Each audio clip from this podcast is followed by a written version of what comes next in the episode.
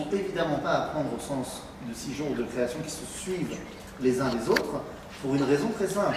Que dans le premier jour, il y a marqué Vayere, Vayevoker, Yom, Echad. Et, ensuite, il y a marqué quoi Vayere, Vayevoker, Yom Ah, mais sauf qu'on aurait dû dire Shtaim. C'est Echad, c'est Shtaim, Shalosh, Arba. Si tu dis Sheni, il fallait dire Rishon. Et là, il expliquait le Rav Ashkenazi, il disait, Ça en fait, le Yom Hasheni, c'est Hasheni chez Echad. Si j'appuie, qu'est-ce que je peux mettre Yom Hasheni, Yom Hasheni. C'est quoi Sheni C'est le deuxième Yom Echad. Et le troisième, c'est le troisième Yom Echad. Et ainsi de suite. C'est-à-dire que chaque journée, ce- c'est le monde entier, en fait, vu d'un autre aspect. Donc en fait, c'est pas qu'ils se, suivent, les uns les autres et que c'est des id- c'est des états d'être. En hébreu, on dit yom. Yom vient du verbe liot. Donc c'est état d'être, un état. Ok, état 1 et 2. Et donc à ce moment-là, ben, ça ne pose aucun problème. C'est pas du tout la vie du Rabbi Mizavitch, c'est la vie du Rav Shimshon c'est la vie du, du Malbim et, d'autres grands rabbinim euh, avant le Rabbi encore, et c'est la vie de plein plein de rabbinim encore aujourd'hui. Donc, effectivement, euh, connaissant tes antécédents, je sais que c'est difficile à, encaisser, mais euh, ça ne me dérange pas plus que ça.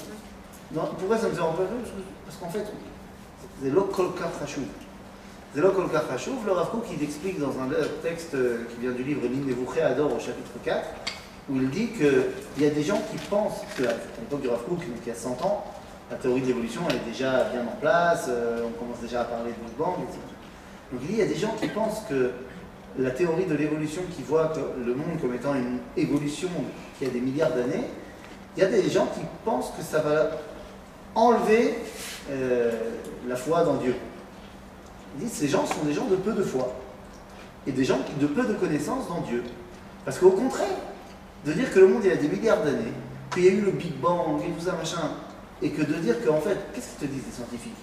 Si tu regardes bien, leur théorie, c'est de dire quoi? Viens, on traduit la théorie scientifique du Big Bang en une phrase et en français, pas en scientifique. Ils disent, bah, il y a un monde avec plein de choses, mais à l'origine, il y avait un truc. Ah bah ouais, c'est ce que les Mekoubalim disent depuis toujours. C'est qu'il y avait Echad, chez Hachem Echad, et qui a créé un ribouille. Maintenant, qu'est-ce qu'on s'en fiche qu'il ait décidé de créer ça par un boom bah, Dieu, il n'est pas capable de faire le Big. Il est capable. Ça?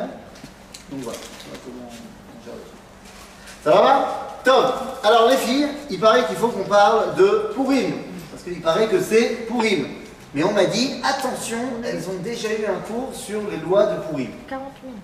Hein Pour l'histoire, Il y a eu beaucoup. Sur l'histoire, sur les lois, donc on connaît tout quoi.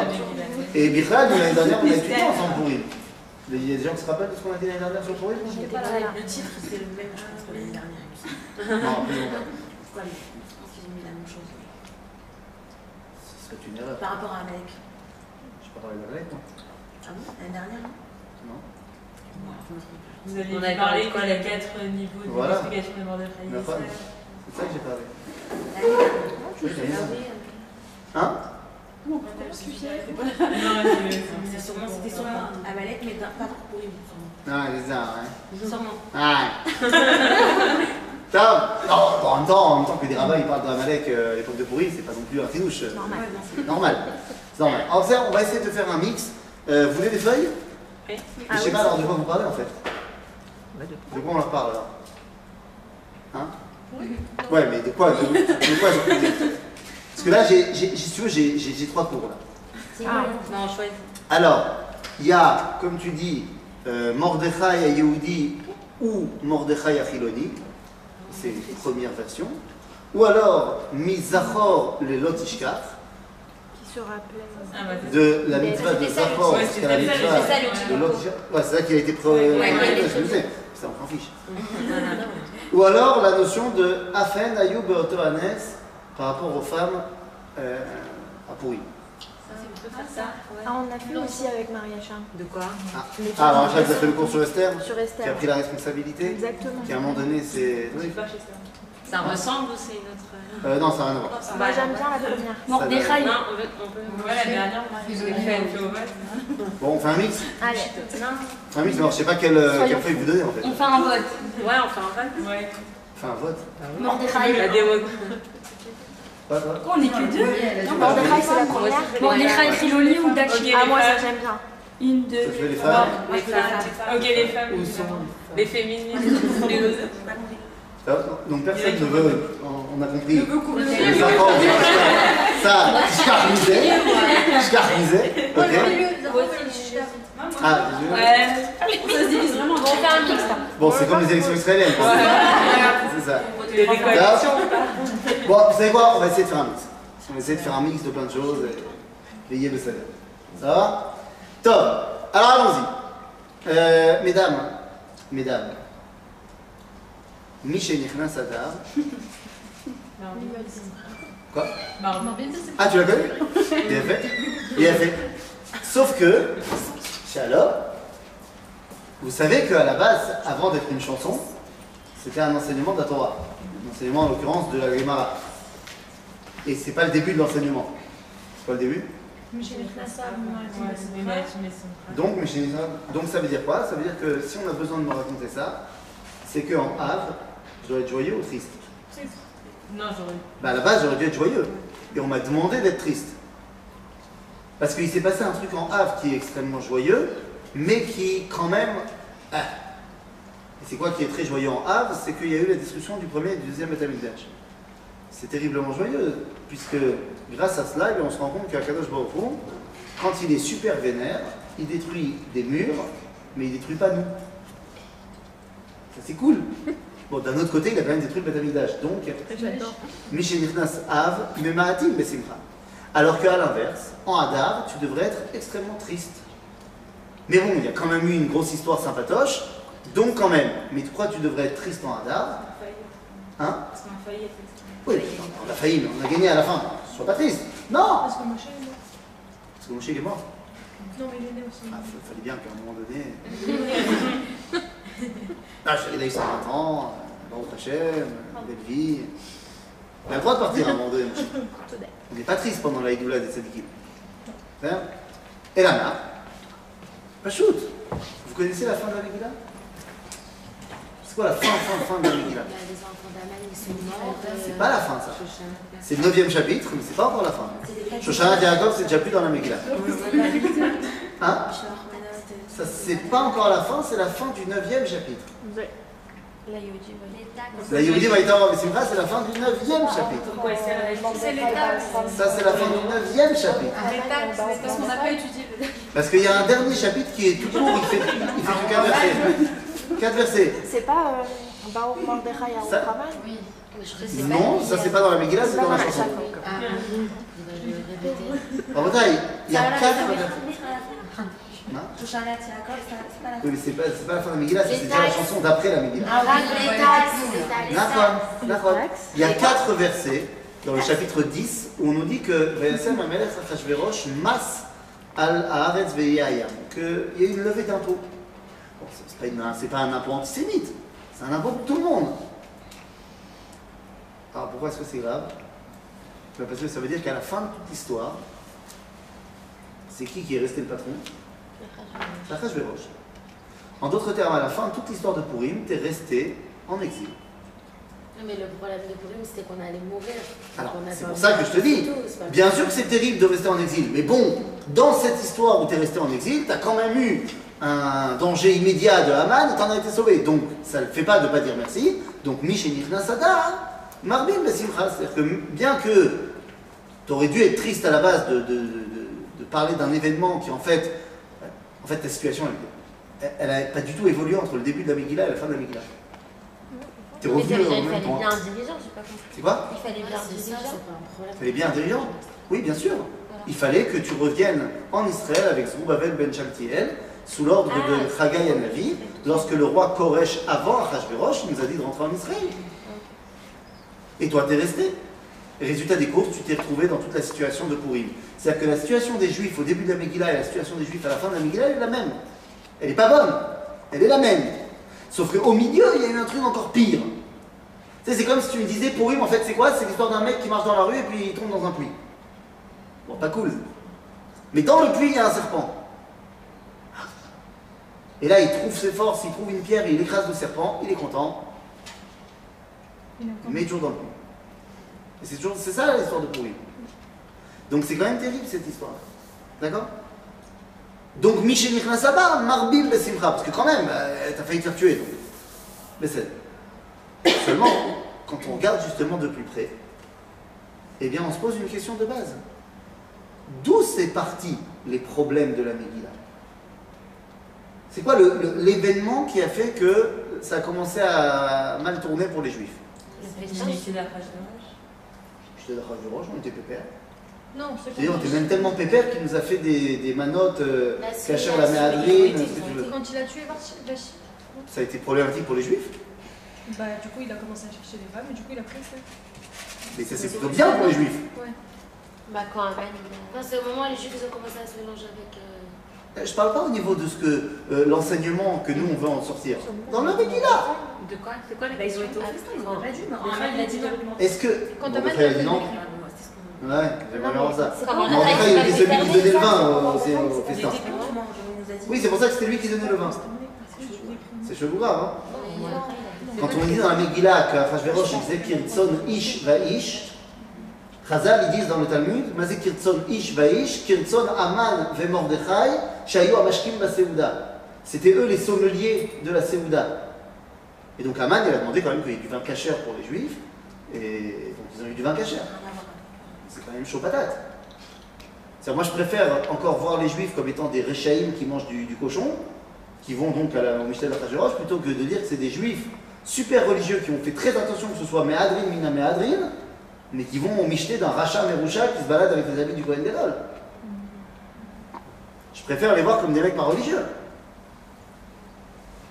Mais même ça, le Michté, bon, bah d'accord, ils ont été, ils auraient pas été machin, mais dans la Megillah, tu vois pas que le fait qu'ils aient été au Michté va amener au problème.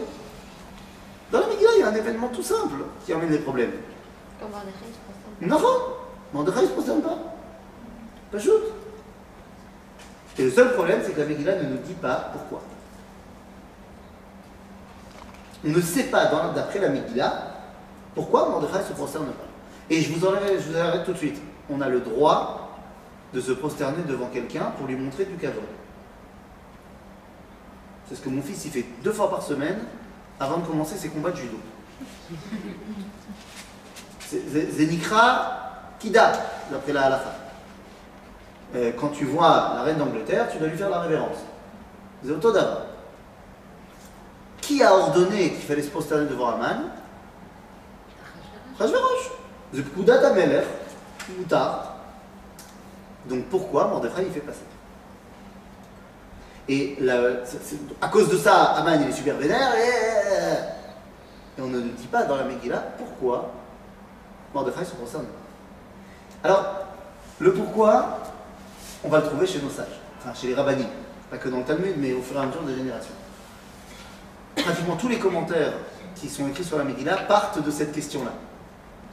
Et donc, en fonction de ça, ils vont donner un autre style à Mordechai, et tout le reste de leurs commentaires va en découler. Le premier avis que je voudrais vous amener ici, c'est l'avis de Rashi. De pourquoi Mordechai ne s'est pas prosterné. Alors ça ne vient pas de Rashi, ça vient du Talmud. Rashi ramène l'avis du Talmud. Et il dit qu'en fait, Mordechai était prophète. Il faisait partie des prophètes. Et il savait, en tant que prophète, que Aman se prenait lui-même pour une idolâtrie. Il se prenait pour un dieu. Euh, Sachant ça, Mordechai ne peut pas se prosterner. Maintenant, Aman, il n'en a, pas fait, euh, a pas fait un truc officiel, parce qu'il ne veut pas se faire tuer par le roi. Il n'y a que le prophète qui le sait, Mordechai, donc il se prosterne. C'est Donc cette première explication nous dit que Mordechai était prophète. Ça le place quand même pas mal dans euh, la, hiérarchie juive. Oui Tu ça Euh, Bah, justement, à l'époque de la Megillah, il y avait des prophètes. Alors, on est sur la toute fin de la toute fin. Ok. C'est-à-dire qu'on va retrouver les derniers prophètes avec des noms, c'est-à-dire qui ont des livres à leur nom, juste avant, c'est-à-dire euh, 40 ans avant la Megillah, Chaga, Esraïa, Malachi, mais on va trouver les derniers prophètes après la Megillah dans la Knesset Agdola. Donc Mordechai, il est au milieu. Ok? Le deuxième avis, c'est l'avis de Rabbi Avraham Ibn Ezra. Et Rabbi Avraham Ibn Ezra, il donne un autre avis. Il dit que Aman avait sur son habit des symboles d'idolâtrie. Donc à ce moment-là, tu peux pas te prosterner devant lui. Pas shoot. Maintenant, d'après cette deuxième explication, Mordechai n'est pas obligé d'être prophète. Il suffit d'être un Talmud Racham qui connaît la halakha, tout simplement. Et donc le deuxième avis voit Mordechai comme étant un rabbin, un Talmud Racham. Troisième avis, c'est celui du Midrash. Midrash, par exemple, dans la Haggadah Esther, Midrash sur la Megillah, euh, qui nous dit qu'en fait, pas du tout, ils ont une rivalité, Mordechai et Haman, qui les ramène bien avant leur histoire de Purim. Et le Midrash nous raconte toute une histoire, qu'on peut retrouver dans le Talmud d'ailleurs, que Mordechai était revenu en Israël après la déclaration de Koresh avec Zerubbabel. Il faisait partie de ceux qui étaient revenus en Israël. Et il faisait partie des dirigeants de la communauté juive d'Israël. Et c'était quoi le grand projet de la communauté juive d'Israël? La reconstruction du Beth. Au même moment, Aman habitait au village de Kartsoum, dans la Samarie, en Israël. Il est juif, évidemment, c'est parti des Arabes de l'époque, des Arabes, mais comme. Lorsque Achashverosh est monté au pouvoir, eh bien, les deux ont envoyé, enfin les deux groupes humains, les juifs et les non-juifs d'Israël, ont envoyé une délégation euh, à, à la Maison Blanche de Perse, plaider leur cause auprès du nouveau patron. Midrash va même euh, raconter l'histoire qu'en chemin, Aman n'a plus à manger, et il demande à Mordechai de lui donner à manger, et il dit Ok, mais tu te vends à moi comme esclave, et c'est marqué sur la sandale de Mordechai le, contrat de vente. Et finalement, ils arrivent tous les deux en Perse, les deux vont grimper des échelons du gouvernement perse, Mordechai va devenir ministre de la justice, qui au début de la Megillah, veut Yoshev Beshar Ameler, alors que Aman va devenir premier ministre du gouvernement. Maintenant, ils sont tous les deux des opposants politiques. C'est genre, tu me dis, euh, tout d'un coup, il y a Ahmad Tibi qui devient euh, Premier ministre et on donne l'ordre de se prosterner devant lui. Parce que vraiment, vous allez voir, euh, euh, je sais pas moi, euh, Naftali Bennett se prosterner devant lui? Ah Et donc, sur un fond politique, Mordechai refuse de se prosterner devant Aman. Selon cette troisième explication, Mordechai n'est plus un prophète, il n'est même plus forcément un rabbin, il est un dirigeant sioniste qui essaie de plaider sa cause auprès du roi de Perse. Quatrième explication qui nous vient d'il y a 450 ans à Tzfat, de la part de la Chavruta de Rabbi Yosef Karo, pas un petit joueur, et de Rabbi Moshe Alcher, qui s'appelle Rabbi Eliezer Ashkenazi. Rabbi Eliezer Ashkenazi, euh, il a écrit un livre qui s'appelle Maaseh Hashem, et dans son commentaire de la Megillah, il dit pourquoi est-ce que Mordechai ne se concerne pas Mais c'est très simple.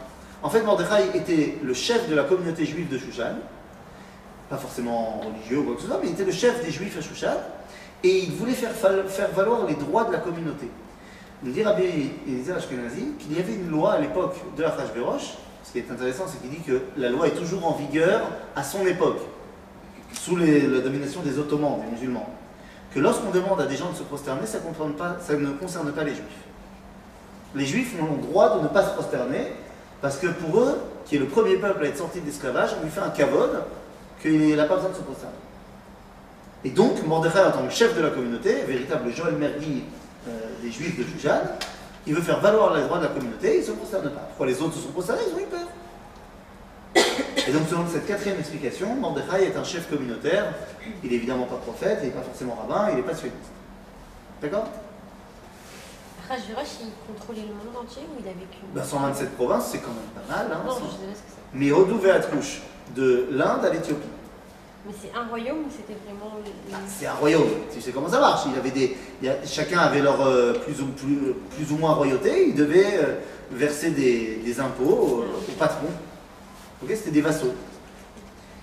La dernière explication, le cinquième, la, la cinquième version, la cinquième version de Mordechai, et nous est ramenée par un rabbin qui porte son nom, qui s'appelle Rabbi Mordechai Yosef Leiner. Baal Mea Shiloach, il y qui s'appelle Mea c'est le rabbi de Ishbitzer. Rabbi Mordechai Yosef Leiner, plus connu sous le nom de Arabi Mi Ishbitzer, le rabbi de Isbitza, pas de Ibiza, de Isbitza. Comment ça s'écrit? Ishbitzer, euh, Ishbitzer, euh, en hébreu, Euh, en français, comme tu, comme tu le prononces, tu t'en fiches. ah, ok. Rabbi. Isbitzer. Tiens, tu sais quoi, on va faire plus simple. C'est- Ah, Ishbitzer. C'est un des grands, grands, grands maîtres de la chassidoute. Euh, né au 18e siècle. D'accord? Az, euh, Az Haïbitzer, il dit comme ça. Il dit, et l'avantage de son explication, c'est que c'est la seule qui a des références dans la Haggadah elle-même. Et il nous dit que pour lui, Mordechai était un juif assimilé complètement. Dur à porter. Pourquoi un juif assimilé? Il dit, bah, d'abord, il s'appelle Mordechai. C'est comme si tu l'appelais aujourd'hui Christian. Mordechai, c'est Mordor. Et Mordor, c'est le nom de la, Avodazara principale de la Perse et de la Babylonie. Marduk, en français. C'est le dieu principal, euh, c'est genre le Zeus des, des Perses. Ouais, c'est- chaud patate. Ah, C'est Christian d'aujourd'hui, quoi. C'est-à-dire, Alors que Esther, c'est pas mieux. Elle a un nom juif. Elle s'appelle Adassa. Mais tout le monde l'appelle Esther. Esther, c'est Marie-Madeleine. Enfin, en, en perse, c'est Istar. C'est la déesse de l'amour, de la sexualité, de la lune. Donc moyen en termes de nom. Alors tu vas me dire, c'est pas parce que mes parents ils m'ont appelé comme ça que je deviens forcément assimilé. D'accord, t'as raison. Mais en général, ça veut dire que tes parents ils viennent pas de Bnebrak. C'est a priori. Mais à cette époque-là, ils n'étaient pas tous renommés. Ils n'étaient pas tous Renommés Pas du tout. Parce que par exemple, Daniel, lui aussi, s'appelait pas Daniel, mais parce que Daniel il est arrivé Bechatzar Bet Amelech. Parce qu'il est arrivé dans le, au palais. Alors, au palais, d'accord, mais là, Mordechai, au début de l'histoire, c'est un mec lambda. Ok. Ils étaient pas Oui, son prénom est l'autre, c'est Adassa. Quoi Moi, c'est pas juif. Esther elle me demandait Non, j'avais quoi Esther Esther, ça. pas bien. Ah, Esther, c'est pas juif. Pourquoi j'avais pas, j'ai pas suivi Eh bien, Parce que Esther, nous dit le Talmud dans le traité de Megillah, c'est Istar. Astarté en français, c'est la déesse babylonienne de la sexualité. Ah, ok. Ok On a une question avec Nathalie. Oui, Euh. Est-ce que c'est un problème De s'appeler s'appeler Mordechai euh, aujourd'hui, par Ah exemple non, va chez l'eau. Pourquoi le- Déjà la Gemara, elle essaye de, trôner- de trouver un nom, enfin de faire un jeu de mots juif sur le mot Mordechai. Elle dit non, en fait Mordechai c'est mort d'erreur, c'est la liberté et tout ça, machin, c'est fait, c'est fait. En gros, Mordechai par ses actions a fait rentrer le nom Mordechai dans la cache-route. Pareil pour Esther. C'est-à-dire que tu la connais plus en tant qu'Esther qu'en tant qu'Adassa. Et donc vu que Esther s'est révélée comme étant une syndicat, alors, c'est-à-dire maintenant tu peux y aller. Et au début de l'histoire, elle était pas Bah, ce que j'essaie de t'expliquer, Rabbi Mordechai Yosef c'est qu'au début de l'histoire, tout laisse à penser qu'ils ne se comportent pas du tout comme des juifs euh, fiers de leur judaïsme. Exemple. Exemple. Si maintenant, on doit arriver à Bilev pour aller euh, amener les jeunes filles de Bilev euh, pour le harem. Ah oui, puisque Vashti elle est morte et que Achashverosh il veut toutes les jeunes, euh, euh, jeunes filles pas mariées, euh, il y a là. Donc on rentre à Bilev. Je sais pas, mais je pense que s'il y a des gardiens d'Achashverosh qui arrivent ici à Bilev, bah, ça va pas être très compliqué de savoir que c'est des juifs qui habitent ici. Non? Il y a des mezuzot, il y a des livres de Torah, il y a des, des, des diables de Tasmanie avec des kipotes, il y a il y a le génie avec des tefilines, il y a le sidour de Donald, c'est Baruch. C'est- C'est Baruch, c'est des juifs. D'accord? Maintenant, c'est bizarre cette histoire. D'ailleurs, à propos de Mezouza, vous avez vu que le grand rabbin d'Israël a dit qu'il ne faut plus embrasser la Mezouza. Ah ouais? Ça n'a jamais été une histoire. C'est vrai? Oui, éviter la c'est assourd d'embrasser la Mezouza aujourd'hui. Ah, du corona Ouais. Ah, Donc c'est devenu assourd d'embrasser la Mezouza. Bientôt sera sourd d'embrasser le Sefer Torah aussi. Sa femme. D'abord, d'abord, je préfère que tu n'embrasses pas le Sefer Torah pendant deux mois et que tu chopes pas le Corona. Deuxièmement, Alors quoi, on a plus confiance en Hachem, genre on... quel rapport? Il y a le risque. On va avoir confiance, mais c'est pas la peine de se mettre dans des situations. Le problème, c'est Euh, pas tu. c'est- C'est pas mortel le, truc. Non, mais C'est juste c'est le la fait question. que- C'est-à-dire, C'est pas la peine pour, de faire des trucs qui sont pas du tout obligés par le judaïsme si ça peut te mettre en danger. Non On a une mitzvah de lire dans la Torah. On n'a pas une mitzvah de faire des bisous euh, toute la journée au Sefer Torah. Quoique le Sefer Torah, c'est quand même beaucoup moins porteur de, de germes. Parce que le Sefer Torah, il est de manière générale dans le Haron, il y en a un qui le sort, c'est-à-dire Deux fois par semaine. Mais tout Ouais, le mais la maison. Tout le monde l'embrasse. Déjà pas tout le monde l'embrasse. Déjà pas tout le monde l'embrasse. Et la mezouza, c'est quand même, il y a quand même beaucoup plus de passages dans la mezouza. Que, mais je suis d'accord avec toi que même le Sefer Torah, yalla, makara.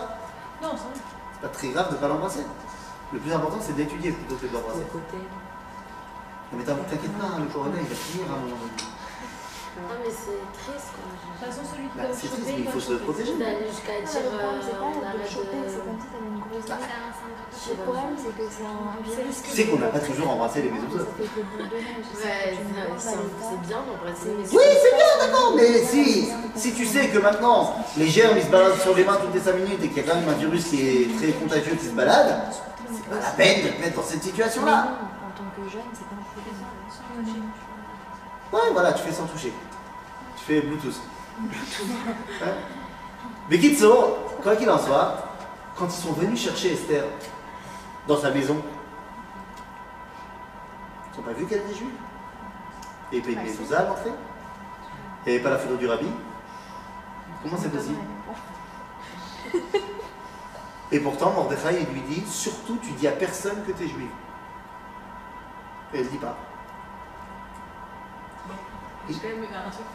Il, il est intelligent, Mordechai. Peut-être qu'il Oui. se doutait que les gardes allaient venir et donc il a se planquer. C'est possible. Parce que les mésouzodes, il a le droit de l'enlever si c'est, je sais pas, avant quelques heures et puis après il les voit arriver. T'as vu con Il y avait un doublon.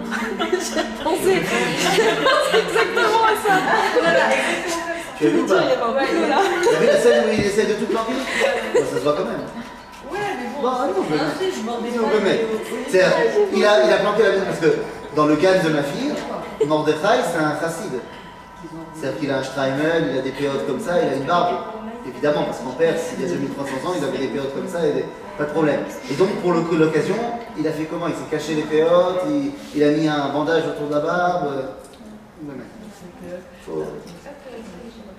d'accord, mais t'as compris. Ça, veut dire quoi? Maintenant, attends, je vais te dire mieux que ça. Quand elle est arrivée, finalement, dans le harem, elle se fait copain avec Attar et avec d'autres sarissim là-bas. Et à un moment donné, on lui donne Ketouf Bet Anashim. On lui donne euh, ce qu'elle euh, ce qu'elle kiffe. La Gemara, elle dit dans Matzalat Megillah qu'il lui apportait à manger ce qu'elle voulait. Et il y a deux avis dans la Gemara, Rav Shmuel. Et il y en a un qui dit qu'elle demandait Ma'achal Yehudi, un peu de kigel comme ça, ça lui faisait bien. Mais l'autre avis du Talmud, c'est quoi? C'est qu'elle demandait des côtes de porc. N'importe quoi, c'est pas moi. C'est le Talmud. Le Talmud, c'est Shmuel à Amora. Et il disait que, ouais, est-ce qu'elle demandait, c'est Kidley de Khazir. C'était ça son, son plat préféré. Maintenant, si tu les vois comme étant des gens assimilés, c'est pas quelque chose qui est choquant. Ok? Maintenant, alors qu'est-ce qui se passe? Ben, nous dit quand même, le Rabbi Mordechai Yosef Leiner, qu'à un moment donné, ils ont un switch. Ils ont fait tchouva. Quand? Quand ils ont vu le décret. Quand ils ont vu le décret, qu'ils ont vu que ben, tout le monde allait y passer dans le décret, y compris les juifs assimilés. Mais Vous savez, il y a plein le de gens décret, qui- il y avait, il y avait un risque d'être juif. Enfin, c'était, c'était, c'était. Comment ça? Avant le décret? Oui, avant Bah non. Alors pourquoi est-ce caché de son identité? Ah, mais c'est pas parce que forcément il y a d'antisémitisme. Mais les juifs Dis-moi, tu veux que je te rappelle de ce que c'était les juifs euh, au 19, à la fin du 19e siècle en France? Ils avaient rejeté leur identité juive, pas parce qu'il y avait de l'antisémitisme, c'était avant l'affaire Dreyfus. Dreyfus, comment il est devenu Dreyfus? Complètement assimilé, pas de Brit Mila aux enfants, machin. C'est pas parce qu'il y avait eu l'affaire Dreyfus. C'est parce que c'était beaucoup mieux d'être français, de s'intégrer. Quoi, on n'en connaît pas aujourd'hui des gens qui veulent s'intégrer Mais quand ils voient que finalement on va tuer tous les juifs, y compris les plus assimilés, bah, ils disent non, alors ça va pas. Et donc à ce moment-là, fait remarquer le rabbi de Spitzer qu'à ce moment-là, à partir du décret, dans la Megillah, on l'appelle plus Mordechai, on l'appelle Mordechai Hayoud. Mais s'il était complètement assimilé, comment ça se fait qu'au il sert, euh, c'est lui qui s'occupe de la nourriture cachère en quelque sorte? Non, encore une fois, Kirtson Ish Vaish, l'avis de Chazal qui dit que c'est Mordechai qui truc, c'est le même avis de Chazal qui dit qu'il était prophète. Donc, si tu veux, ils sont cohérents à ce niveau-là. Mais il y a d'autres avis. Ok J'ai pas compris comment cet avis il explique pourquoi il s'est pas prosterné. Alors, alors j'ai j'ai pas encore dit. Ah, oui, c'est ça. oui, c'est ça. Donc j'y viens, j'y viens. C'est la vue plus simple en fait. Parce que je suis le beau, je suis le beau-père du roi. Il vient de se marier avec ma nièce. Je suis de la famille royale. Et d'ailleurs, c'est pour ça qu'effectivement, dans la Megillah, Tu vois que Aman, il veut pas tuer Mordechai, il sait qu'il peut pas. Mais il veut l'ifgoa be'am Mordechai. Et lui et Mordechai, il est, il est perché, mais les autres, non. Juste un truc, on est d'accord que quand Esther elle a été au Marais Poutine, c'est parce qu'elle était mariée avec Mordechai à cette époque. C'est un avis. Parce que dans la Megillah, on dit qu'elle était pour elle une fille. A les battes. Parce que c'était son oncle. Voilà, c'est son nom. Mais on dit que. Alors, Chazal, il y a un avis qui dit qu'en fait, les battes, ça veut dire le baït et ça veut dire qu'il s'est marié avec elle. Ok, voilà. Shelo. Non, ça veut dire qu'elle a été au harem, mais dans le cas où ils étaient mariés. Dans le cas où elle est Les mariée, gens ne savent pas qu'elle est mariée, qu'ils sont, qu'elle est mariée avec lui ah ben ça dans le cas où elle est mariée, c'est un vrai problème. Il faut que, euh, dans le cas où elle est mariée, eh ben, on a besoin de dire qu'il y a eu un miracle et que sa virginité lui a repoussé quand elle est arrivée dans la reine. Donc c'est Ah ouais. c'est compliqué cette histoire. Ok. Donc on a cinq avis. Prophète, rabbin, sioniste politique, euh, juif communautaire et juif assimilé. Seulement, la Biblia, elle n'aurait pas pu euh, prendre deux secondes pour nous dire lequel des cinq c'est le vrai. Ça aurait été plus facile. Et la Megillah, elle ne nous le dit pas pour une raison très simple. Chas shalom que tu saches qui c'est le vrai Mordechai. Parce que Aman, il a voulu tuer qui? Tout le monde. Et donc, Mordechai, ça peut être les cinq. Parce que les cinq, vous avez compris que c'est tout le peuple juif. Et que de notre côté, il y a aussi une dimension de se cacher à Purim. Il y a des églises. En fait, il y a plein de massérotes, il y a plein de masques qu'on enlève. Et en fait, si on regarde bien, derrière chaque juif assimilé, si tu creuses bien, tu vas trouver un juif fier de ses origines. Derrière chaque juif communautaire, si tu creuses bien, il dira quand même l'an prochain à Jérusalem. Derrière chaque juif sioniste, même le plus, euh, plus à Tel Aviv, si tu creuses bien, il va finir par te dire qu'il aime, il est amoureux de ce pays parce que c'est celui de Abraham, Yitzhak, de Yaakov et que c'est le pays que Dieu nous a donné. Et c'est marqué où? Dans la Torah. Même lui, il sera obligé de le dire à un moment donné. C'est-à-dire que derrière chaque juif sioniste, même le plus moins religieux possible, se cache un rabbin. Et derrière chaque rabbin doit se cacher et va se cacher un prophète. Parce que la finalité du peuple juif, c'est de pouvoir recevoir la parole de Dieu. Donc on ne nous a pas dit qui était Mordechai. Parce que c'est très important que tu ne saches pas qui est Mordechai. Pour que ça puisse être tout le monde. Et c'est ça le grand secret de Esther. Maréchal vous a expliqué. Qu'est-ce qu'elle dit? C'est quoi sa phrase fétiche? L'er kenos et qui? Et kol ayoudim. Vas-y, kol ayoudim Tous les styles de juifs. Et kol ayoudim asher b'shushan. Non, cette dimension, elle est fondamentale. Cette dimension, elle est fondamentale parce que trouver tous les styles de juifs, c'est la mission de Paul. Il faut être capable de faire tomber les barrières pour trouver tous les styles de juifs. Et donc, pour pouvoir faire tomber les barrières, qu'est-ce que tu fais? Tu bois un petit coup. Eh oui, pour mon bois, la Ben, qu'est-ce que ça a comme propriété de boire un petit coup Ça détend. ça, ça, ça enlève les barrières. Ça enlève, rajoute les barrières. Parce qu'au final, tu dois te retrouver avec tout le monde. C'est la dimension la plus importante de Purim.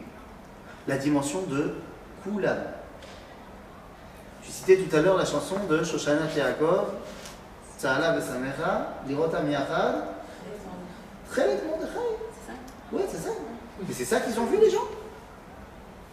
C'est vrai que dans l'habit qu'on lui met à Mordechai, il y a du trelet aussi. Il y a aussi plein d'autres couleurs. Pourquoi est-ce que c'est Dafka le trelet de Mordechai? Il y a qui a dit c'est ce tzitzit. Nounou.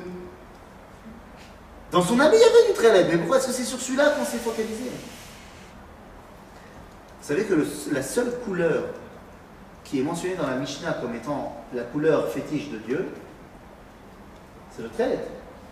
Puisqu'on nous dit la Mishnah que la trelet domé la yam, va yam domé la rakia, va rakia domé le ivnat sapir, va ivnat sapir domé le sakavot. Que le trelet ressemble à la mer, couleur bleu trelet, C'est quoi très c'est le bleu, bleu azur, ok. ressemble à la couleur de la mer, qui elle-même ressemble au ciel, qui ressemble seulement, grande question qui est sont posées par le maître de la Chassidut. Il dit, mais c'est pas vrai. Moi, j'ai déjà été à la mer. J'ai déjà pris de l'eau de la mer. C'est pas très bête. C'est le reflet. C'est le reflet quoi Du ciel. J'ai déjà pris un morceau de ciel. C'est pas très bête non plus. Alors tu vas me dire, mais non, mais c'est la réfraction de la lumière blanche du soleil et dans le zone, et ben. C'est d'accord, mais on s'en fiche de la- au niveau scientifique de pourquoi c'est bleu. Au niveau moral, qu'est-ce que ça nous apprend Les amis, c'est quand que la mer elle est bleue? C'est-à-dire quand tu regardes Oula. C'est-à-dire quand tu la regardes de manière générale, alors tu vois le trait. Quand tu vas commencer à regarder particulier, elle est plus très bête. Le ridouche de la chanson, c'est l'Irotam Yachad Trelet Mordechai. Ils ont compris que toute l'idée, c'était la notion de Trelet, qu'on arrive à voir quand on comprend qu'il y a une dimension collective. Cette dimension collective, elle est fondamentale, les. Qu'est-ce que ça veut dire, elle est fondamentale? À Purim, on a pris conscience de quoi Que notre lien avec Akadosh Hu, il est indéfectible. C'est quoi il est indéfectible? Il est là Dieu ou il n'est pas là Dieu Dans la Megillah? Là. Mais il n'est pas marqué. Il est là, mais il n'est pas marqué. Sheila. Euh, vous connaissez un livre du Tanar bien? N'importe lequel, je m'en fiche. Il y en a un, il y a une paracha que vous connaissez pas mal? Je sais pas, il y a un. Non, rien Oh, Moi, tu sais, euh, les chronologies vite fait, quoi. Bereshit, tu connais deux points non Noir. Si je te demande où il est marqué Dieu dans la Torah, tu peux me citer un verset euh Oui, plein de fois, mais Il a fait, il a fait, il a fait, il a fait. Il a fait. Donc, si je te demande où est marqué Dieu dans la Torah, tu sauras me répondre. Aval. Donc, où est Dieu dans la Megillah? Amelech, tu m'as fait une dracha. Sans la dracha. Où il est Dieu dans la Megillah? Il est pas. Il est pas. Il est pas? Il est pas euh. Il est où? Il n'est pas visible ici. Mais il est où? Ah, il est. Ah, il est? Il est partout. La Ron. Parce qu'il est nulle part, je peux dire qu'il est partout. Dans la Torah, je ne peux pas dire qu'il est partout. Parce que dans la Torah, il est là où il est marqué. Mais en vrai, il est partout. Ben non. Parce que Dieu, quand il décide de se dévoiler dans la Torah, il y a des versets, c'est c'est Dieu qui a dicté à Moshe. Donc il y a des versets où il, a dicté qu'il se dévoilait officiellement. Il y a des versets où il ne s'est pas dévoilé, où il n'a pas, dicté à Moshe qu'il était là. Mais dans la Megillah, comme il est marqué nulle part, c'est qu'il est partout. Cette dimension de Akadosh Baruch il est partout. C'est ça la dimension de Purim. Et c'est ça aussi cette dimension de je bois un petit coup. Parce que nous dit la Gemara dans Maseret Yoma que Ashikor, c'est bien ça, Ashikor, Aolam Domé Alav Kemishor. Le bourré, le monde entier ressemble à une grande plaine pour lui. C'est quoi Le monde ressemble à une plaine, c'est-à-dire qu'il n'y a plus de différence, montagne, vallée, euh, truc. tout est une grande plaine. Le mec il est bourré, il n'y a pas de différence. Mais c'est bidiouk ça. Chaya vinish le besume bepuraya. Tu dois boire à Purim. Alors je ne donne pas un cours de halakha, je ne sais pas si vous avez posé la question. euh, C'est qui qui vous a fait le cours de halakha, de halakha de Purim? Là, c'est Là, après. c'est juste après. Ah, c'est juste après moi C'est qui? Non, mais je suis ravi. Vous avez déjà vu eu déjà Rabbi. Bon, mais Kitsour, j'imagine que si vous lui posez la question de est-ce qu'on a le droit de boire, il va vous dire que non. Il a dit juste un petit cocktail sur Un petit cocktail vite fait, machin. C'est- Je rentre pas donc dans les chez l'autre de halakha, ceux qui veulent me demander à moi euh, qu'est-ce que j'en pense. euh, Quelle est votre réponse? Ah, vous avez Mais non, il y a, il y a un maradéatra. De toute façon, je n'ai pas le droit de vous donner la halakha ici, pour la simple raison qu'il y a un maradéatra euh, à Bilev. Il y a un décisionnaire à Bilev, il s'appelle le Rav Lemen. Euh, il a mandaté le Rav Mimoun, comme vous dites, de vous enseigner la halakha. Donc, euh, c'est assourd pour moi de vous donner une autre halakha. Hein Je- on était pas au- Enfin, moi, j'étais C'est quoi C'est pas- Que le Rav c'est le patron ici Non, non. C'est pas lui dire, j'ai pas content. Ça c'est fait que tu posais la lacha. Ben non, mais je sais pas, vous me dites que vous êtes. Non, j'en sais rien, mais vous me dites que vous avez léché un chiot de Ilchot Purim du Rav Mimoun là maintenant. Non, on l'a Non. Ah, vous avez eu, bah donc jamais. C'est-à-dire que le Rav a dit bon bah ok, c'est toi qui vas faire les- le cours de halakha de Purim. C'est Ndaya, fair enough. Donc ça veut dire que je- j'ai pas le droit de venir vous donner un, un autre avis. Donc euh, de toute façon, on a l'habitude de donner comme euh, indication aux jeunes de ne pas trop boire parce que nanana, nanana. Ça l'air Ça Vous avez ça La Gemara, quand elle te dit que tu dois boire, elle te dit que tu dois boire jusqu'à ne plus faire la différence entre Haroun Raman et Baruch Mordechai. C'est-à-dire tu dois arriver à une dimension à Purim, et je vais dire une phrase terrible, terrible, tu dois arriver à une dimension, je sais pas, donnez-moi le nom d'un grand rabbin pour vous que vous, je sais pas, pour vous est important. Le rabbi. Tu dois arriver à une dimension à Purim, mais c'est terrible de dire cette phrase, on n'a pas le droit de la dire cette phrase. Que le rabbi et Hitler, c'est auto d'avar. Mais pourquoi ça? C'est ouf, mais c'est ça qu'on dit.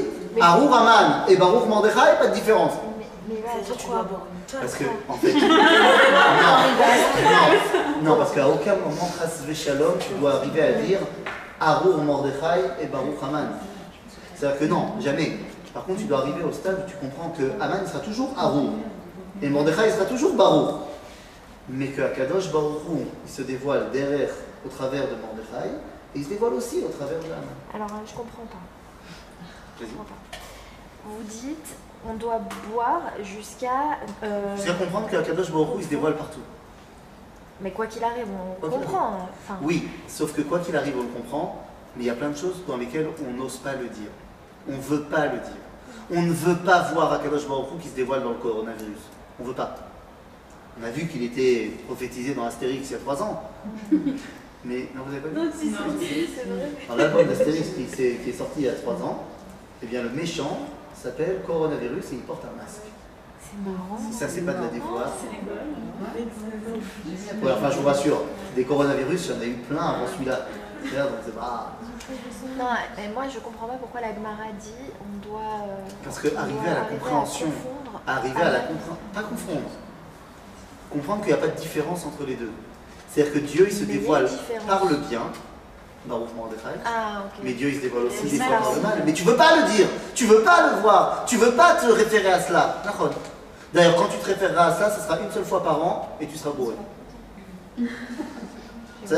Parce que consciemment, tu vas pas aller de ce côté-là.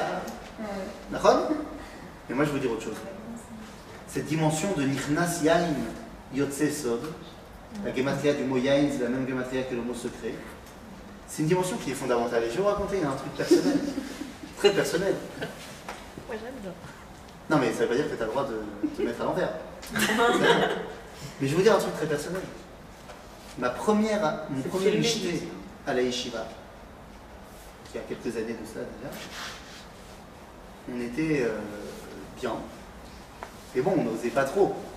Le Roche Yeshiva, il était torchon chiffon carpet. Il était, il était Addelo Yada, euh, la. C'est-à-dire, Mais Bikdusha Atsuma. Kitso. Et euh, on, a, on a fini, enfin, on était tard dans, dans le il était déjà nuit. Et donc à un moment donné, il a tapé sur la table, il a dit Maïriv Ça veut dire euh, Arvit, en Ashkenaz. Euh, tu es là Donc on va tous au Beth Midrash, on chante et tout, machin. Et le Rav, il commence à prendre un talit, et il met le talit, et il veut prier. Et moi, je viens le voir, je dis à Rav, Assur la Rav Palel. Il me dit Quoi? Pourquoi? Je dis Rav Shikor. Et il me dit Azma. Je dis Bah, Shikor, Assur le Palel. C'est tout Ba'alacha. Alors il me dit Tochiach, prouve-le. Je dis Ok, attends deux secondes. J'étais chercher dans la bibliothèque, Midrash, le Shulchan Aruch. Je lui ouvre, je lui montre. Prend le livre à l'envers, il le prend à l'endroit, et comme ça il se concentre et il lit. Il dit Shikor Asur Lo Leitpalel. Et là il ferme le livre, il l'embrasse de tout son amour. Il me le colle sur moi. Il me dit Oh Je dit C'est bon, été bien là. Et il me dit Idiot. Je dis Comment ça, idiot Il me dit Depuis quand, d'après la halakha, un shikor il est chayav b'shulchan aruch? D'après la halakha, quand tu es bourré, tu n'es pas tenu de faire la halakha. Parce que tu es bourré. Alors, c'est évidemment pas un truc qu'on détermine le khatrila, on te dit pas sois bourré pour que truc, mais je peux t'assurer qu'il a balancé une fila après. On a rarement vu des pilotes comme ça. En même temps, il pleurait, en même temps, il, dansait, en même temps, il était heureux. Haine. Tu, tu sentais qu'il ressentait à Kadosh Baruch partout. Et ça, c'est la grande différence entre ces deux mitzvot qui vont arriver là ce Shabbat. Shabbat, c'est Shabbat Zachor. La mitzvah de lire Parashat Zachor. Mais quand on fait bien attention à la Parashat de Zachor, en fait, il y a deux mitzvot. Il y a deux mitzvot dans la Parashat. C'est quoi? Zachor et Zachor. Ça commence par Zachor, machin, et ça termine par Lot Ishkar. C'est deux mitzvot différentes. Souviens-toi et n'oublie pas. Dans le Rambam, c'est marqué comme étant deux mitzvot différents Mitzvot. Comment on fait mitzvah Zachor? Bah, On lit Parashat Zachor.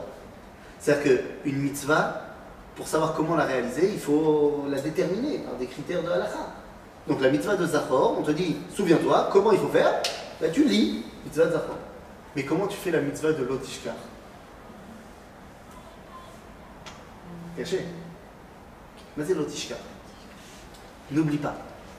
Alors il y avait un autre rabbin, alors je vous ai balancé le rabbi de Ishbitzer tout à l'heure, je vous balancer un autre nom euh, pas facile à écrire. Bref, c'est un Rebbe Meusiatin. Ousiatin. Voilà, c'est plus facile. Le rabbi de Ousiatin, Ah oui, c'est comme mon nom. c'est quoi quoi Ça ressemble à mon nom de famille. Ouais. Outmisgin. Aucun rapport en fait. Ah, on est dans le même domaine. Toi, t'as déjà commencé pour une fois. T'es déjà euh, Adeloyada quoi. Outsiatine. Rebbe Meusiatin, c'est le petit-fils. C'est le petit-fils du rabbi de Rougine. Rougine, c'est une grande dynastie chassidique, euh, un des élèves du Magui de Mezrich, le rabbi Israël de Rougine. Et son petit-fils, donc le rabbi de Oussiatin. Bon, c'est un rabbi incroyable. Euh, il a fait son allié en 1921. Mais contrairement à tous les autres euh, religieux qui arrivaient en Israël à cette époque-là, c'est- qui se, posaient soit à Jérusalem, soit à Tzfat, soit à Hebron, lui, il est venu habiter à Tel Aviv. Tel Aviv.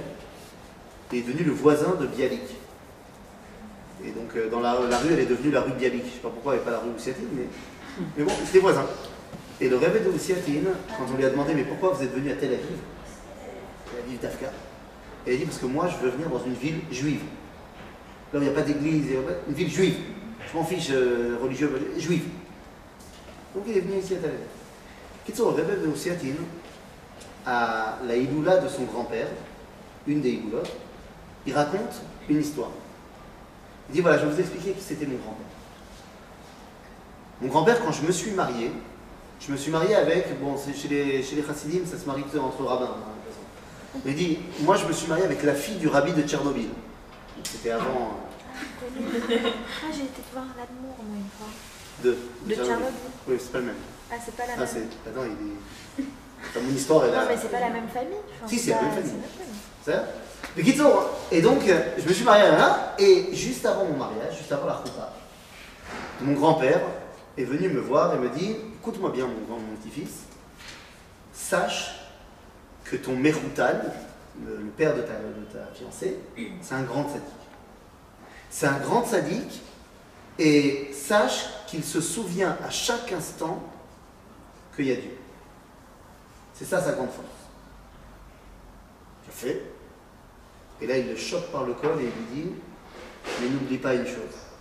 Chez eux, dans leur famille, on se souvient qu'il y a Dieu. Chez nous, dans notre famille, lo shochachim. Nous, on ne se souvient pas qu'il y a Dieu. Nous, on n'oublie jamais qu'il y a Dieu. Il dit Er, comment? Qui que quoi? Et il dit pour comprendre cela, il faut une histoire. Donc il raconte une histoire dans l'histoire. C'est une mise en abîme complète dans la Igoula de son grand-père. Il y avait un jour un chassid qui est parti voir son rêve. Dans, dans le voyage, qui a duré plusieurs jours, il y avait Shabbat au milieu. Alors il s'est arrêté dans la, première ville qu'il a trouvée. Il était à la synagogue, il a prié, machin. Et le rabbin de la synagogue faisait partie du courant de ce qu'on appelait les mitnagdim, les anti-chassidiques. Il l'a vu quand même, alors il connaissait sa communauté, hein, le rabbin, il a vu un nouveau, qui a prié avec ferveur et tout, machin. À la fin de la prière, il a été le voir, il lui dit, dis-moi, est-ce qu'on peut vous inviter pour Shabbat? Il dit, avec plaisir. Et pendant tout le repas de Shabbat, ils ont parlé de Torah, d'Alakha, d'Ada, ils ont kiffé. Et à la fin, le rabbin lui demande, mais dis-moi, où vas-tu? Dit, bah, je vais voir mon rabbi. Ah, le rabbin lui a dit Ah, pauvre gars, Neber, n'y aurait-il pas dans la région un rabbin suffisamment bien pour que tu fasses de lui ton rabbin plutôt que tu ailles euh, à mille lieues pour aller trouver ton rabbin? Et il dit Écoutez, je ne peux pas parce que mon rabbi, il est très particulier. Mon rabbi, il n'oublie à chaque instant, il n'oublie jamais, à aucun instant, qu'il y a Dieu. Ah. Et quoi, les autres ils oublient Lui répond le rabbin. Il dit ouais. Il dit ah bon, genre moi par exemple j'oublie qu'il y a Dieu. Ouais. Il dit ah bon, tu lis dans les pensées toi. Il dit ouais. Il dit ah bon, eh ben on va te tester. Il dit ok. Très bien.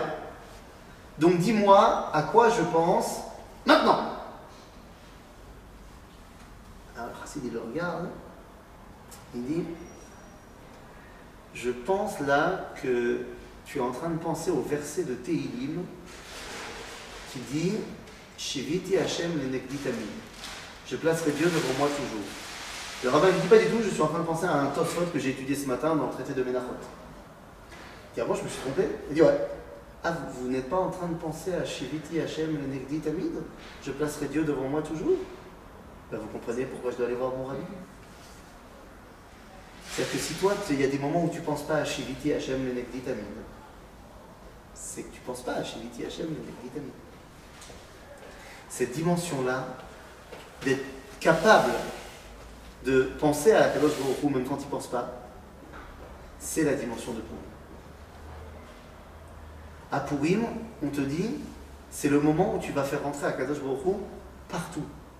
Parce qu'il n'y a aucun endroit où il est officiellement présent. Donc c'est l'endroit où il est présent partout. Pas shoot Mais ça, c'est quelque chose qui nous vient de vous et pas de nous. Une femme qui est enceinte, est-ce qu'on a besoin de lui expliquer qu'elle est enceinte? Est-ce qu'on a besoin de lui expliquer qu'elle est en train de porter la vie Ou elle sait qu'elle porte la vie? Même sans l'échographie et même sans voir son ventre grossir Est-ce qu'elle sent qu'elle est porteuse de vie? C'est pas quelque chose que tu dois lui expliquer. Il semblerait que pour arriver à cette dimension-là, on a besoin de ces femmes d'Israël. Et c'est pour ça que, est-ce qu'une femme a le droit de rendre quitte un homme en lisant la Megillah? Oui. Les femmes, elles sont obligées de lire la Megillah comme les hommes, et donc le clan, il n'est pas shoot. Tout ce que tu es obligé de faire, tu peux rendre quitte les autres. C'est pour ça qu'une femme, elle peut rendre quitte un homme de Birkat Hamazon. Après, on ne va pas rentrer dans les considérations, est-ce qu'elle a le droit de chanter devant les hommes Pour l'Avdala, Est-ce qu'elle doit faire l'Avdala Non. Bah. Même avec un homme? Bah. la on favorise l'homme. On favorise l'homme, tu verras avec ton mari. C'est une halakha. Que ce que tu es obligé de faire, tu peux rendre quitte les autres. C'est général, pas. C'est totalement général. Maintenant, l'homme aussi, il est obligé de faire l'Abdallah, il est obligé de faire Kiddush, et il est obligé de faire, de faire, de faire, de faire. Maintenant, ce qu'on va te dire, c'est qu'effectivement, euh, des fois, tu veux donner un kavod euh, au, papa de la famille, machin. Mais, alpi alacha, pas shoot. Ça serait même préférable qu'une femme elle fasse Kiddush à la maison, puisque le mari, il a déjà fait Kiddush à la tfila. Il a déjà été Mikadesh au Shabbat. Mais comme il y a souvent des invités à table et que tu ne sais pas comment les invités réagiraient par rapport à une femme qui fait kidouche, et est-ce que ça voudrait dire qu'elle va juste lire le kidouche mais elle ne va pas le chanter, c'est moins beau, machin, nanana, alors on s'est habitué à. Mais il faut savoir qu'une femme, quand elle est toute seule, il est évident qu'elle doit faire kidouche avant de manger euh, Shabbat. C'est même pas un débat. On ne va pas se dire j'ai pas de garçon autour de moi, je ne fais pas kidouche. Mais juste un truc, une femme, elle peut acquitter par par rapport à la Megillah, mais que si elle est sur un. Un parchemin. Ah oui, non, bah, les mêmes lois sont les mêmes lois pour les hommes et pour les femmes, bien sûr. Bien sûr, bien sûr. Il faut que ce soit une Megillah, Gérard, ce que tu veux, bien sûr. Et qu'elle ne se trompe pas dans les mots, et, bien sûr. Ok? Mais ça veut dire quoi? Ça veut dire que, les, que les, les femmes à Pourim, elles ont une place non seulement égale à celle des hommes, mais j'ai envie de te dire encore plus importante. Parce que toute la fête de Pourim, elle est arrivée grâce à une femme. C'est-à-dire que Esther, vous connaissez le jeûne d'Esther qu'on va faire là bientôt C'est pas le jeûne d'Esther. On l'appelle le jeûne d'Esther. Mais ce n'est pas le jeûne d'Esther. C'est-à-dire que Esther, elle n'a pas jeûné au moment où nous, on fait le jeûne d'Esther. Du tout. Esther, elle a jeûné quand? Avant Pessah. Ah, Avant Pessah. Après ça. C'est-à-dire que le dernier jour du jeûne, ce mois-là, c'était le dernier jour Pessah. Mordechai, il ne voulait pas. Quand elle lui a dit de jeûner, il a dit Bah attendez, ça va pas du tout. Si on fait ce que tu dis, on va jeûner pendant la Seder. Et Esther, elle répond Oui, mais s'il y a Aman, il n'y aura pas de la Seder. S'il réussit son truc il tue tous les juifs, on ne fera pas le Seder. Donc vaut mieux annuler un Seder pour en faire plein d'autres. Et nous, on fait un autre jeûne. On l'appelle le jeûne d'Esther. Mais le jeûne qu'on fait le 13 Adar, qui l'a fait? Mordechai avec tous les hommes qui sont partis au combat. C'est le jeûne qu'on a appris de Moshe Rabbeinu que juste avant le combat contre Amalek, il a jeûné. Et donc Mordechai et tous les hommes d'Israël qui se sont battus contre Amalek, Aman et tous les autres, eh bien ils ont jeûné juste avant. Pourquoi est-ce que nous, on l'appelle quand même le jeûne d'Esther? Parce que le jeûne que Mordechai et les combattants ont fait un an plus tard a pris sa source dans le jeûne que Esther a demandé de faire à Pessah un an plus tôt. C'est-à-dire qu'on prend tout à fait conscience que sans elle et sans son ressenti à elle, il n'y a pas Purim. Il n'y a pas Purim, il n'y a pas Pessah. Pas choutna. Pas choutna. La dimension de Purim, donc elle est là. La prise de conscience qu'on est tous ensemble. La prise de conscience qu'à Purim, le fait qu'on soit tous ensemble nous permet d'arriver à un dévoilement d'Akadosh Baruch Hu qui est total, c'est-à-dire qu'il est partout. Pour ça, j'ai besoin d'un petit coup de main, Nahon.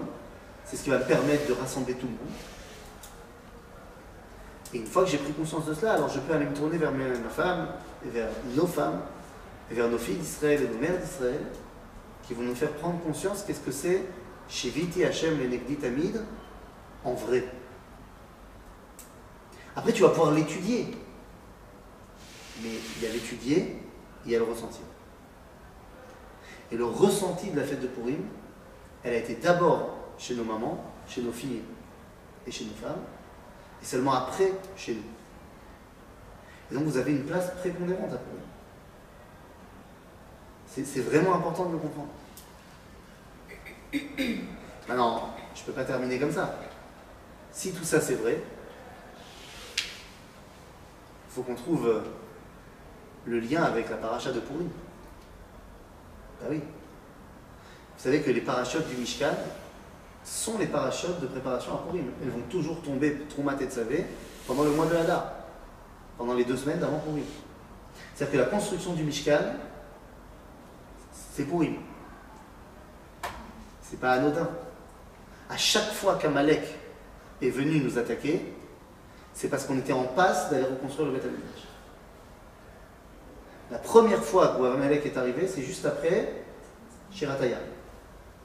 Et qu'est-ce qu'on a dit à la fin de Shiratayam? Mikdash Hashem Konenu Yader.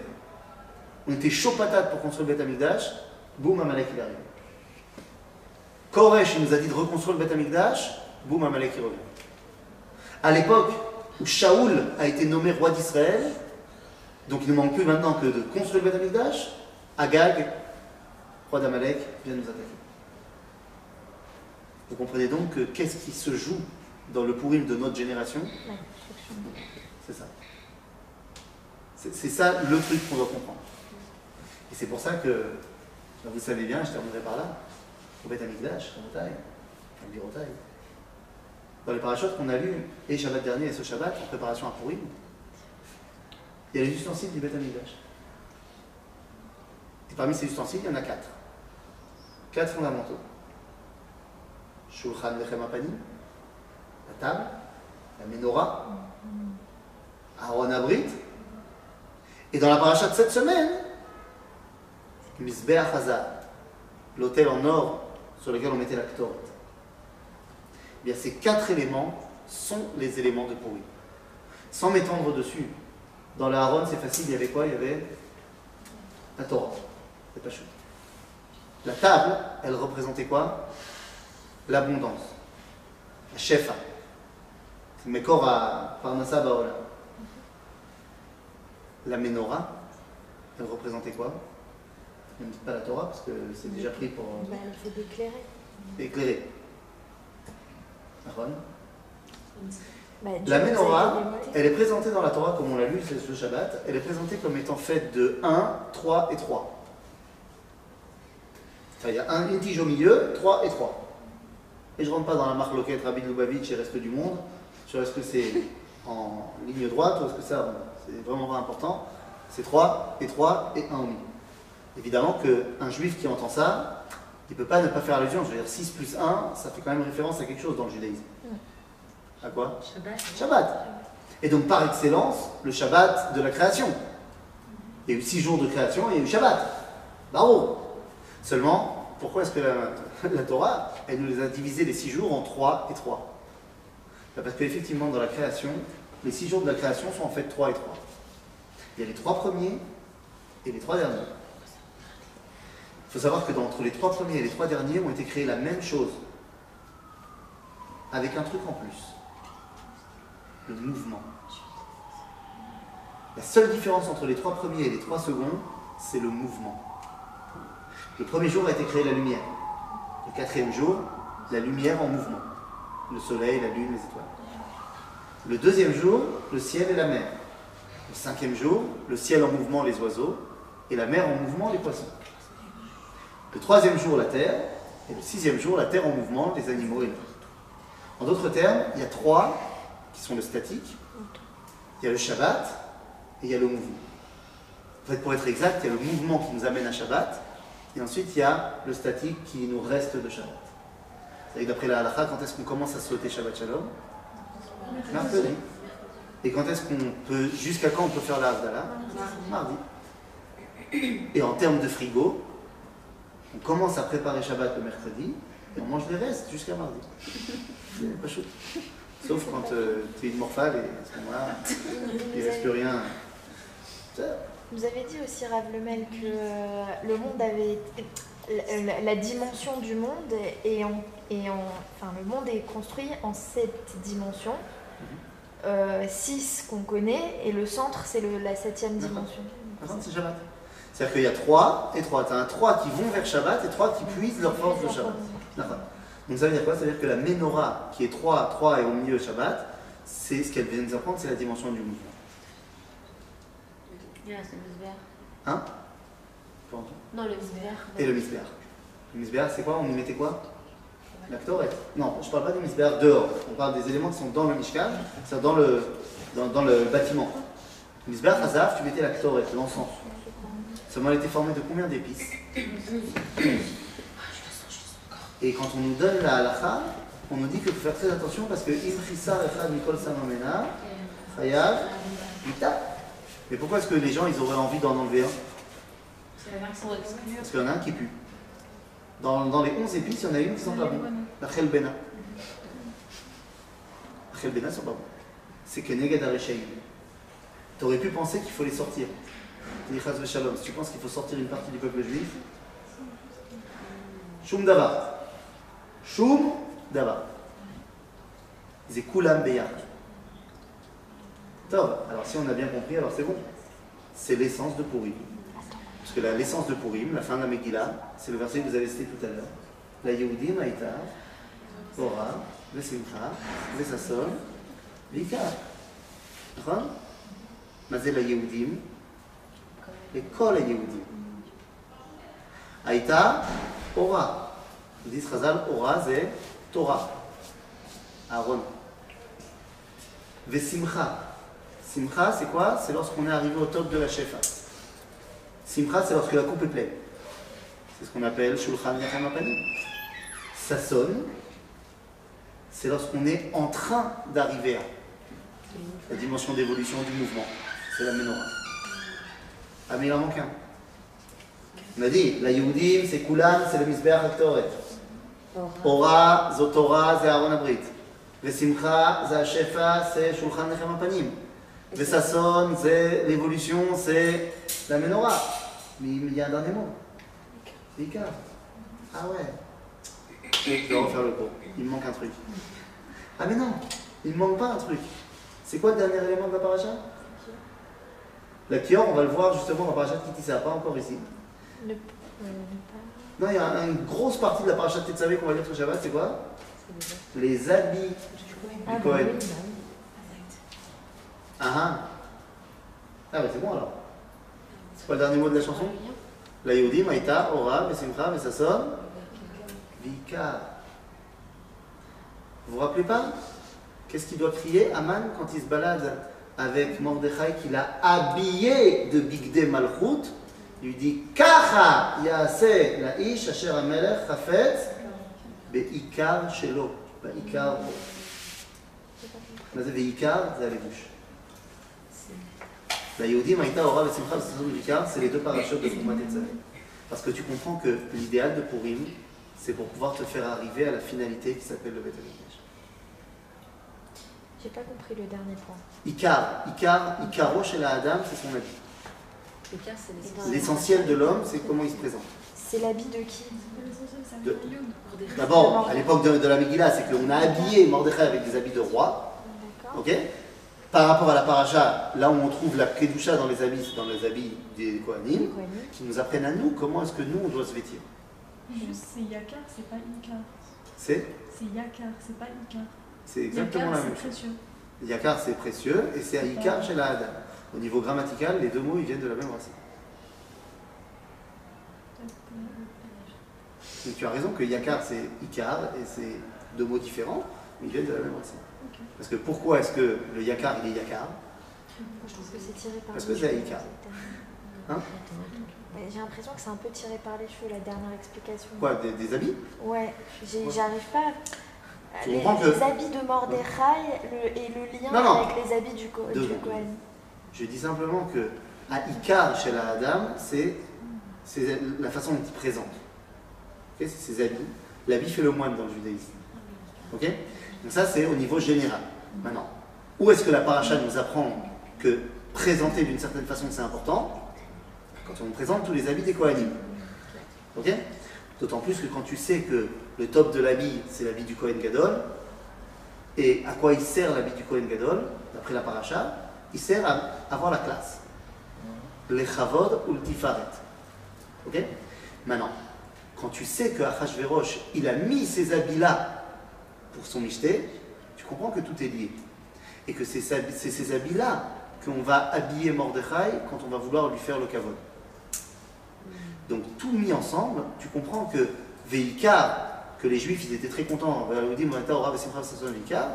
c'est la dimension que moi aussi, dans ma façon dont je me présente au quotidien, eh bien c'est ça qui me permet de dévoiler la Kadosh Baruch Hu. C'est-à-dire que toutes ces deux parachutes me permettent d'arriver à Purim en mode au top. Je me suis pré- préparé à Purim, et comme je me suis préparé à Purim, grâce à mon petit coup de trop, je suis arrivé à Ad-Deloyada, et enfin je peux arriver après Purim, à la paracha qui suit Purim, la paracha de Kitissa, où Moshe est arrivé également à la dimension de Ad-Deloyada. Lorsque Moshe descend du Har Sinaï pour la deuxième fois, eh bien on nous dit ou Moshe lo yada kikaran orpana. Et Moshe est arrivé à Ad-Deloyada lorsque son visage éclaire. Cette dimension de- d'unité, c'est la dimension de la fête de Purim. Ça va, va? Merci beaucoup. Ça va, ça va, sa mère Merci beaucoup.